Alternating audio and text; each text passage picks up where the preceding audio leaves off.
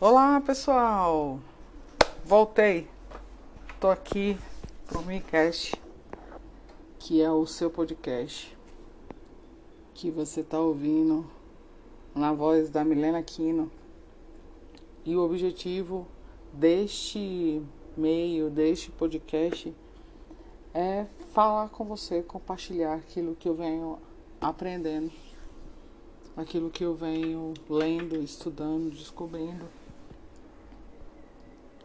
e eu espero que vocês gostem. É uma extensão do meu canal no YouTube que chama Miaquino e lá eu coloco tudo que eu estou estudando, né? tudo que eu estou é, aprendendo, como uma forma de me atualizar, como uma forma de aprender a aprender. E vamos nessa. Livro de hoje. Uau! Livro de hoje, gente, livro de hoje é difícil de pronunciar. Meu inglês, tô trabalhando nele, melhorando cada dia, aprendendo uma palavra nova, enfim. O título do livro é Factfulness. F-A-C-T-F-U-L-N-E-S-S.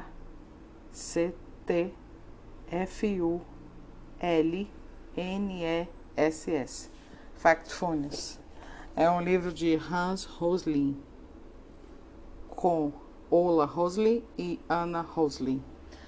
Gente, esse livro ele tem aqui 359 páginas, ele é laranja e branco. É um livro bonito, agradável. Tem muitas figuras e imagens, gráficos. Eu tenho aqui do exatamente de texto né? no livro, ele vai até a página 277. As outras coisas são informações de gráfico, referência. E tem uma coisa muito interessante, né? Se você está acostumado a fazer aquela leitura, você compra o livro e vai fazer aquela leitura rápida, inspecional, você pode ir para o final do livro e você vai ter um resumo do livro todo. Em poucas palavras, você vai ter tudo. Começa exatamente aqui na página 288 e tem aí ele fala sobre a introdução do livro, aí fala sobre cada capítulo individualmente, né? Se você quiser você vai ter isso aqui disponível para você. Eu descobri isso só no final. Eu fiz uma leitura menos inspecional, porque eu já vinha ouvido, ouvindo podcast sobre esse livro e fiquei é, querendo saber mais. Então eu realmente li, li pouco. Eu peguei só a capa e a contracapa é, vi o índice naquela leitura inspecional básica, mas tem gente que faz uma leitura inspecional mais profunda, né? Então já fica essa dica aí para você aqui do Mecash. Então, sem demoras, vamos para o livro. Primeiro de tudo, vamos aqui para o índice, tá? O índice tem uma introdução breve e ele tem 11 tópicos após a introdução e no final você vai encontrar regras para a prática do Factfulness, depois vai encontrar um epílogo, um agradecimento, o um apêndice, notas, fontes sobre os autores. É isso que você tem no índice. Aí vamos começar é, com a minha linguagem, do meu jeito, como eu entendi o Factfulness, que é o hábito libertador de só ter opiniões baseadas em fatos opiniões baseadas em fatos. Então vamos começar aqui o seguinte. Na minha divisão eu fiz assim. Vou fazer uma introdução, depois vou falar um desenvolvimento e depois uma conclusão. Tá certo? Então vamos lá para a introdução do livro. Tem a introdução no livro e tem a introdução que eu vou fazer do livro aqui para te dar uma ideia. Tá certo? Vou começar o livro falando sobre o autor. Vou começar essa introdução falando sobre o Hans Rosling. Acho que é assim que pronuncia o nome dele. Galera, o cara era um médico, palestrante, pesquisador, viajou em vários lugares. Sueco. E durante as suas aulas de para alunos do curso de medicina, ele apresentava dados e fazia perguntas para as pessoas que estavam lá, que já estavam no ensino superior e frequentemente elas erravam. Ele fazia perguntas objetivas sobre a área daquelas pessoas lá e frequentemente elas erravam. Então ele começou a observar isso, começou a observar isso, começou a observar isso e começou a anotar isso. De tanto perceber, começou a anotar e pesquisar. E um belo dia ele não aceitou que que esse grupo permanecesse tanto, né? Nessa nesses erros porque ele vinha com fatos e a plateia que estava ouvindo ele sempre errava as respostas. Então ele quis ir a fundo mais nessa observação. Quis ir a fundo realmente e quis entender por que, que isso acontecia com aquela plateia. E aí ele dividiu isso com a esposa dele, dividiu com o filho e que dividiu com a nora. E aí eles começaram a, a, pesquisar mais profundamente se o que acontecia com aquela plateia ali acontecia com outras plateias de outro nível de instrução. Começou assim, com essa inquietação, com essa curiosidade do autor. E foi assim que surgiu o Factfulness. E a partir dessas observações, ele se inculcou mais ainda e fez uma observação entre humanos e chimpanzés. Sério mesmo, ele não. Ele quis saber se um grupo de chimpanzés, ao ouvir as perguntas, ia responder quais respostas. E no final desse teste, ele percebeu que os chimpanzés acertavam mais ainda do que as pessoas que ouviam ele durante as aulas dele, durante as palestras. E, é, é, pasmem, o o sistema que os chimpanzés usam era aleatório. Eles não têm né? É, conhecimento para escolher, ciência para escolher entre uma resposta e outra. Ele colocava e a resposta, eles acertavam cada vez mais do que os humanos acertavam.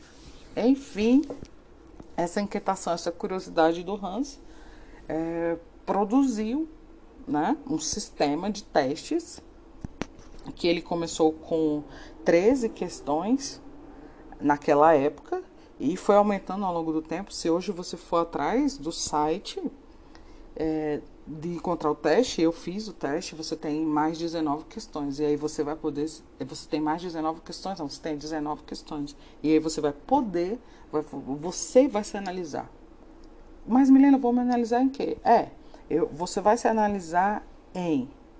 Você vai perceber em você a seguinte questão você vive mais uma visão dramática dos fatos do mundo ou você vive uma visão é, menos dramática? Você tá com a sua visão super dramática do que acontece no mundo ou você tá é, com a visão é, à base dos fatos? Você está verificando as coisas? Você vai construindo essa visão do mundo e percebendo as modificações do mundo ao longo do tempo. É isso que você vai perceber no teste. Gente, sério mesmo. É, eu descobri esse livro e quis saber, né? E no meu teste, que eu fiz as 19 questões, já sabendo de toda a orientação do livro, sem ter lido o livro ainda, eu acertei oito, né? Veja, eu perco para os chimpanzés, chimpanzés, mas eu já acertei oito. Milena, mas quais são essas questões? São questões variadas, tá, galera? Questões variadas é, que ele apresenta. Inclusive, tem uma página aqui específica do livro. Quer dizer, ele começa com as primeiras coisas, com as primeiras perguntas, olha só. Ele, aqui no livro tem 32 questões que ele coloca, né?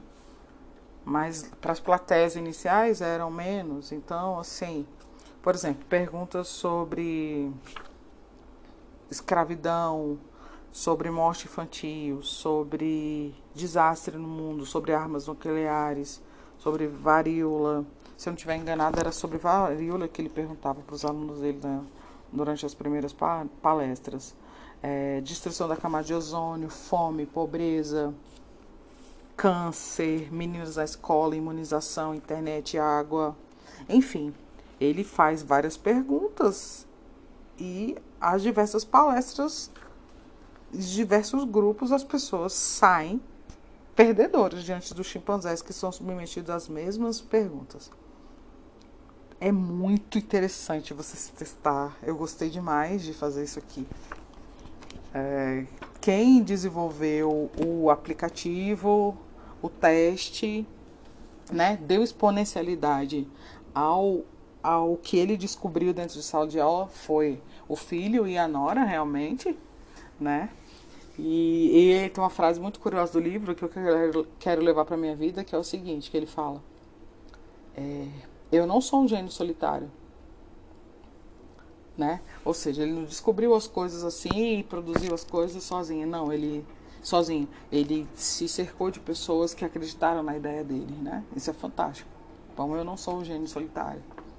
Ele fala desse jeito no livro. Já na introdução você já percebe isso. Ele dizendo essa frase. E sem ele, sem os, o filho e sem a nora, ele não tinha feito toda essa pesquisa, né? Ele não tinha é, comprovado e provado e ainda é atual hoje. Você quiser fazer o teste, você fazendo o teste, eu fiz e eu provei a teoria dele, né? Que eu perdi para os macacos. Então, você pode fazer o teste. Quer ver a frase que ele fala que, que ele não é um gênio solitário e tudo foi possível com a ajuda dos meninos. Eu não sou um gênio solitário. Nada disso, nada que eu teria feito teria acontecido sem eles. Eu não sofro do, da síndrome do gênio solitário. Eu nunca tinha ouvido essa expressão, por isso que eu quis dividir isso com vocês. E vamos lá. Essa foi a introdução. Agora vamos para o desenvolvimento. Milena Marraí, o que, que ele diz? Ele diz o seguinte: eu não vou ficar descobrindo todas essas coisas e não vou fazer algo para que essa visão dramática, super dramática, exagerada do mundo é, permaneça. Eu vou fazer alguma coisa. Gente, ele começou a fazer, ele começou a estudar e analisar por que, que isso acontecia com o ser humano e não acontecia com os animais, com o chimpanzé no caso. E aí ele descobriu que, que o que, que acontece? É uma coisa do nosso cérebro, é uma coisa do nosso sistema que por isso que ainda que sejam pessoas esclarecidas, pessoas educadas, pessoas estudadas, vocês não sabem. Ele fala aqui de várias, várias é, tipos de grupos diferentes. Ele fala que deu palestra para médicos, ele deu palestra para alunos que queriam se tornar médicos, fatos. Ele deu palestra para bancos, ele deu palestra no Fórum Mundial de Economia e as pessoas erraram. Erraram. E o chimpanzé saiu na frente. Então ele fala durante o livro. E aí ele quis saber o porquê disso, né? E ele foi estudando. Então, conforme ele ia é, percebendo, ele foi se inquietando e, que, e quis estudar o tema. E ele estudou a parada. E ele disse que nós somos assim porque o nosso cérebro ele age instintivamente. E pasme, assim, não tem essa história de ah, é um instinto. Não, ele deu 10 instintos, 10 motivos pelo qual o nosso cérebro prefere reagir à visão super dramática do mundo, a visão de que o mundo não melhora, de que está todo mundo indo para o buraco por causa dos instintos que nós temos. Gente, e ele fala assim: vamos ter ciência dessas coisas, vamos é, compreender, porque os fatos estão aí, estão reais. A gente é, tem acesso a eles. A gente não responde, a gente pede para o macaco por quê? Porque é um instinto, é aquilo que está mais perto de nós, do nosso cérebro, ele vai responder e aí a gente não vai ver a evolução do mundo. Né? E a gente sempre vai ver que o mundo está piorando, que o mundo está sendo destruído, que o mundo está. É incrível, assim, na, na capa do livro você vê assim, escrito bem grande, informações como uma forma de terapia. É isso. Ele diz que se a gente olhar, se tiver ciência desses instintos, o nosso olhar para os fatos sobre o mundo é, podem deixar de ser tão dramáticos. E aí a gente vai encontrar é, uma visão útil e construtiva a partir dos fatos em relação ao mundo. Muito bem. Então, Milena, quais são esses fatos? Gente, é o seguinte, é, ele elenca 10, tá? Eu vou dizer os 10. E vou dizer os que mais me chamaram atenção e, assim, na minha própria vida. Porque isso é uma coisa que ele faz. É, para cada fato, para cada instinto, ele conta um fato da vida dele onde ele aplicou o instinto. E é interessante. Onde ele fala: caraca, isso é meu instinto, eu tenho que pensar, eu tenho que botar o meu pensamento crítico para funcionar aqui. Então vamos lá, os instintos que ele elenca. Aos instintos que ele diz: olha, olha bem para isso, foca nisso. Primeiro instinto, instinto da separação. Segundo, da negatividade. Segundo, da linha reta. Segundo, do medo. Segundo, não, quarto, do medo.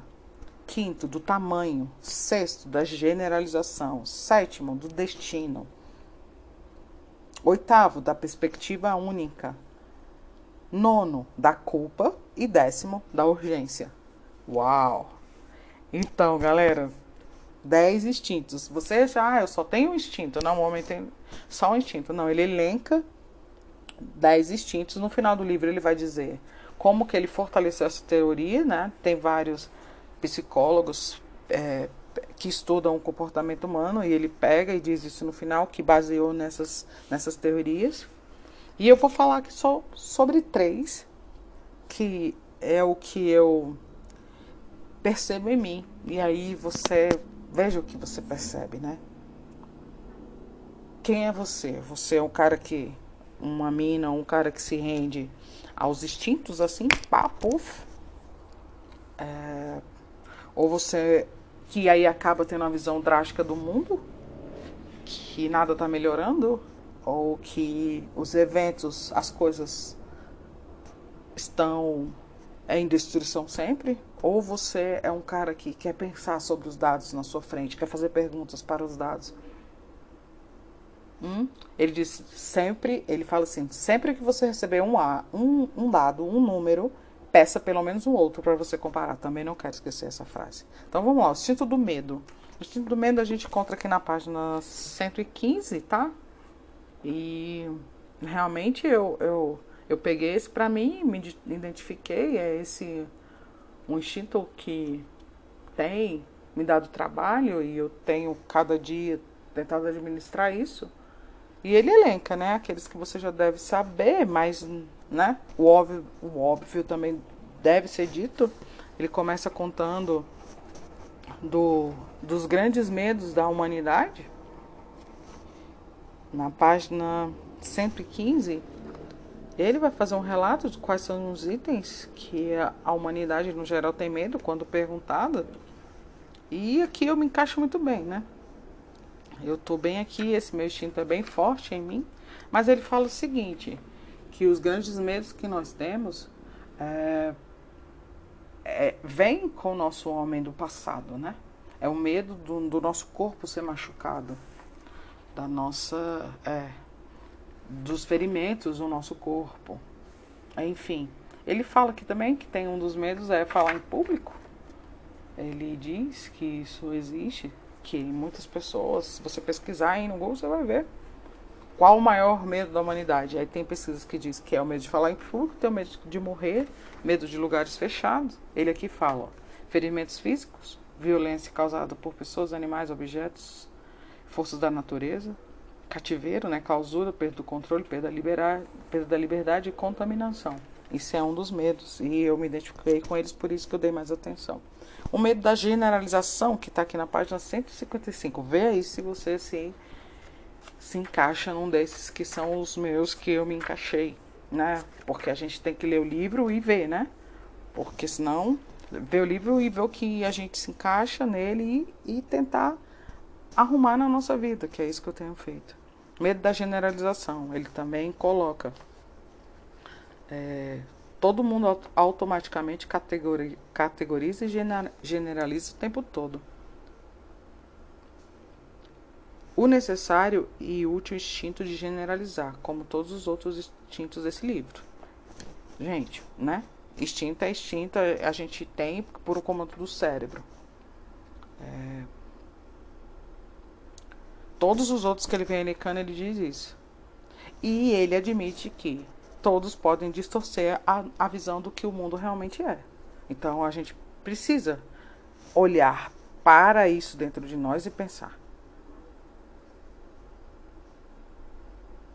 E ele fala o seguinte: quando muitas pessoas se conscientizam sobre uma generalização problemática, ela é chamada de estereótipo.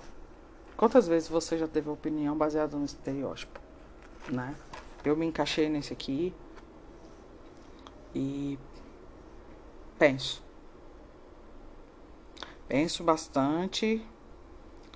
E você?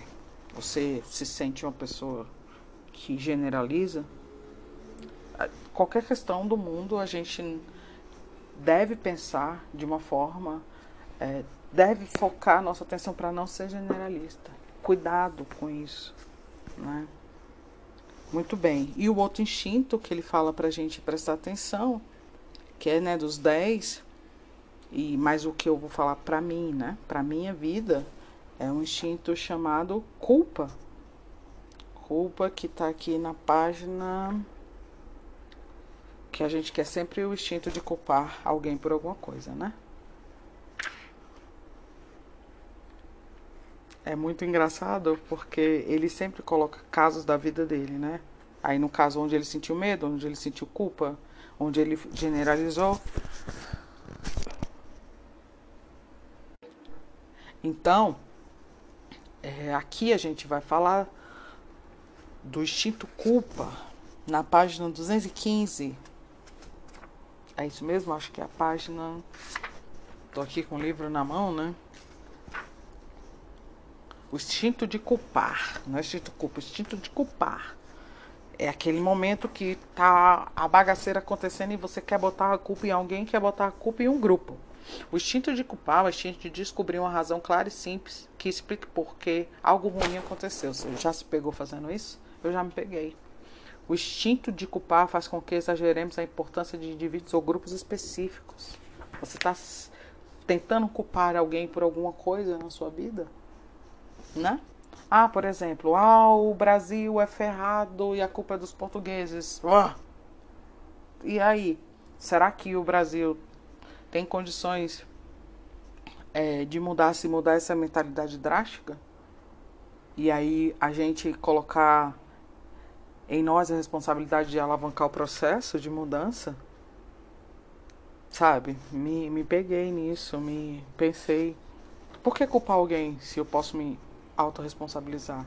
Enfim, são os 10 instintos que ele fala. Olha, abre o olho. A sua opinião pode estar baseada nesses instintos e você, para ter uma visão construtiva e útil do mundo, você pode tentar controlar esses instintos em você. Muito bem, Milena, mas é isso que ele faz o livro todo? Não, gente, ele não é inocente ele declara assim que o mundo está melhorando. Um exemplo clássico que ele coloca é a Suécia. Ele diz que a Suécia, que é o país dele, Suécia, Suíça, que é o país dele, estava é, muito tempo é, ruim e conforme o tempo foi passando, a Suíça foi melhorando. É, ele divide sempre as questões, ele divide sempre as questões factuais do mundo em quatro grupos. Então, onde um é o extremo, o dois é o outro extremo, o, quatro é o outro extremo e tem o dois e o três no extremo. Então ele fala assim: ah, a Suíça em 1800 e taralá, ele era do nível 1 de pobreza. Agora, passaram-se X anos, a Suíça está no nível 4. Então, qualquer questão no livro, ele indica que a gente não seja generalista e pense rico ou pobre. Ou é, extrema pobreza, extrema riqueza. Não, não, não, não. Ele fala tudo é relativo. Então ele sempre coloca quatro níveis para a gente dividir qualquer questão em quatro tipos, pelo menos. É, é, muito interessante fazer isso. Tem um capítulo do livro, inclusive, que ele analisa o Brasil e fala do Brasil, no caso do Brasil, e ele vai, divide o grupo, divide o, a, a questão brasileira em quatro grupos e fala, uai, olha para o Brasil e vê o que que tem? É o extremo no nível 4 ou extremo no nível 1? Ou tá no meio, sabe? É, a questão principal assim, do livro é que ele que se você fazer o teste você vai observar. Ele fala assim, e aí, o que, que você acha? A pobreza no mundo está aumentando? Aí você tem três opções. E aí, naturalmente, a gente diz, a pobreza está aumentando. Mas se a gente for olhar a história do mundo, dividir em quatro níveis, a pobreza não está aumentando, gente. A pobreza está diminuindo. Enfim. Então ele diz isso pra gente, com essas com esses quatro instintos a serem controlados e ele indica sempre a visão que a gente tem para olhar em quatro tipos para responder qualquer pergunta. Mas ele também fala assim: olha, não vou ser idiota nem ingênuo de dizer que não existem perigos e riscos no mundo. Esse livro é feito em 2017, tá, galera? E ele alerta, ele fala assim: o mundo de maneira geral está melhorando. Se você olhar os fatos específicos e pegar os dados específicos, né? Ele, eles, inclusive, criaram uma plataforma para que você olhe e veja esses dados atualizados agora, que é a GapMind. GapMind, eu vou pronunciar para não ter, soletrar para não ter erro, é G-A-P-M-I-N-D-E-R, GapMind. Eles criaram essa plataforma que aí você vai é, fazer esses testes lá e ver o quanto que a sua visão estava exageradamente dramática. A minha estava exageradamente dramática. E ele falou assim: não se assuste, porque no Fórum Mundial Econômico as pessoas também tiveram a visão gera, ge, a visão exageradamente dramática. Não tenha medo, você não está sozinho no mundo. Enfim, ele diz que tudo isso que ele fez, né, todos os instintos que ele estudou, o teste que ele e a equipe dele cri, criou, ele ele percebe esse problema e quis controlar esse problema, mas ele está ciente. Ciente de quê, Milena? Que há riscos e problemas, problemas que podem é, tornar o mundo realmente extremamente é, pior, desagradável. Ele elenca cinco coisas. Primeiro que ele elenca, tá? Esse livro foi feito em 2017, perceba. Primeira coisa que ele elenca, uma pandemia. Uau, será que é esse momento que nós estamos vivendo? Foi anunciado por ele em 2017? É, ele diz isso.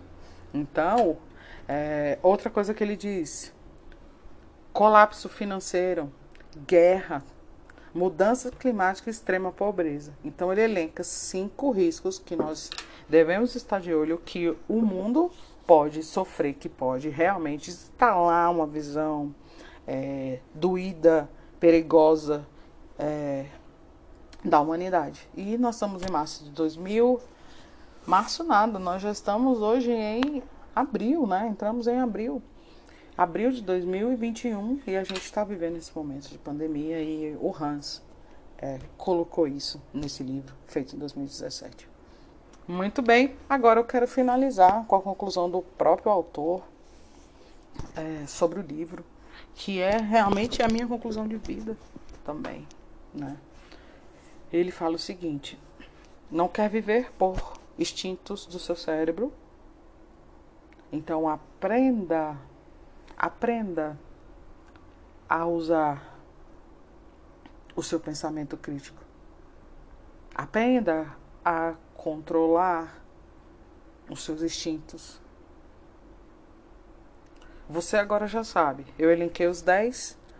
E se você não sabia, você não já sabe agora. Eu elenquei os 10 e a minha intenção é te ajudar, assim como eu fui ajudado por esse livro.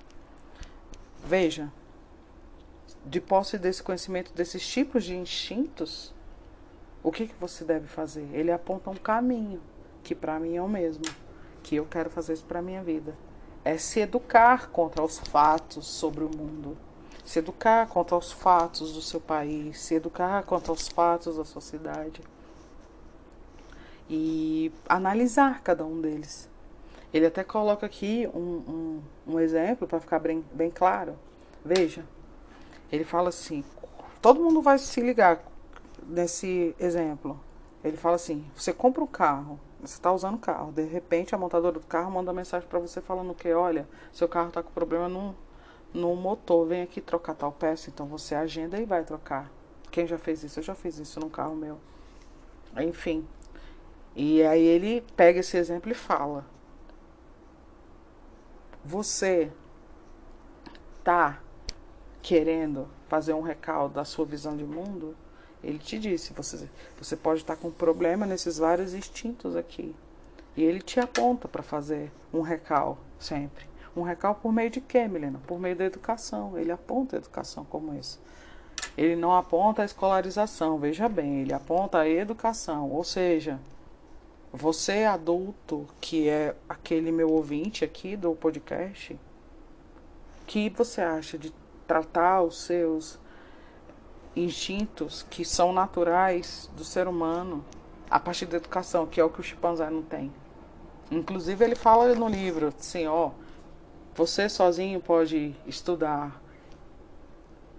Não fique esperando sua empresa fazer você estudar, estude sozinho e veja por si só o que tem acontecido no mundo, o que tem melhorado, perceba. Não fique preso às tendências midiáticas. Enfim. E lembre-se também que quem opera as tendências midiáticas também é humano e ele pode estar tá usando alguns dos instintos deles para pulverizar a ideia dramática do mundo, entende? Então ele fala assim: estude, você é indivíduo, você é empresa, faça seus é, colaboradores estudarem, suas organizações estudem, jornalistas estudem, estudem e professores estudem. Gente, é, é fantástico no final do livro, ele chama atenção para isso. E eu quero dizer para vocês o seguinte, que é que é o fim do livro, né? O autor morreu terminando o livro. É. Ele morreu terminando o livro e a mensagem que ele deixa é essa. Eu vi, eu percebi essa visão dramática do mundo, eu dividi com você. Então você pode se inteirar, se, é, se empenhar em estudar para que você é, não fique tão escravo dos instintos. Gente, eu amei esse livro, gostei demais. Indico para você. Indico sim. E fico com esse recado, deixo esse recado aqui para vocês. Vamos estudar, vamos fazer a aprendizagem contínua. Lembre, lembre, lembre-se o que ele inclusive fala no livro, o que você aprendeu na escola já está muito defasado. Faça o seu recal, tenha aprendizagem contínua. Isso, inclusive, é um fator de longe, longevidade. Ajuda você. Se você estiver estudando, se inteirando, buscando, pega um hobby seu e vai estudar. Vá colocar a, a sua máquina de aprender para funcionar. Não fique restrita à escola, à escolarização. Não fique. Se jogue, se jogue no ato de estudar, que isso pode diminuir seus instintos, controlar os seus instintos e fazer que você tenha uma visão é, mais agradável do mundo, uma visão mais positiva do mundo. E isso tudo baseado em fatos. Galera, o livro Effect Phones, o site disponível para você fazer o teste é o GapMind, tem aplicativo do GapMind, tem também TEDs do próprio autor falando isso tudo que eu disse para vocês na internet. Tem um aplicativo do TED também que você pode baixar. Tá aí tudo ao seu dispor. Simbora, simbora aprender o que a gente não aprendeu na escola. Simbora aprender a aprender. Simbora aprender a viver. Beijo da minha beleza negra para vocês. Aproveitem, mais contatos comigo. Tô lá no Instagram. Eu sou Miaquino. Tô lá no YouTube. O Gmail é a mesma coisa, eu sou Miaquino simbora. Beijo, fique com Deus. Adorei fazer esse podcast. Até a próxima. Tchau.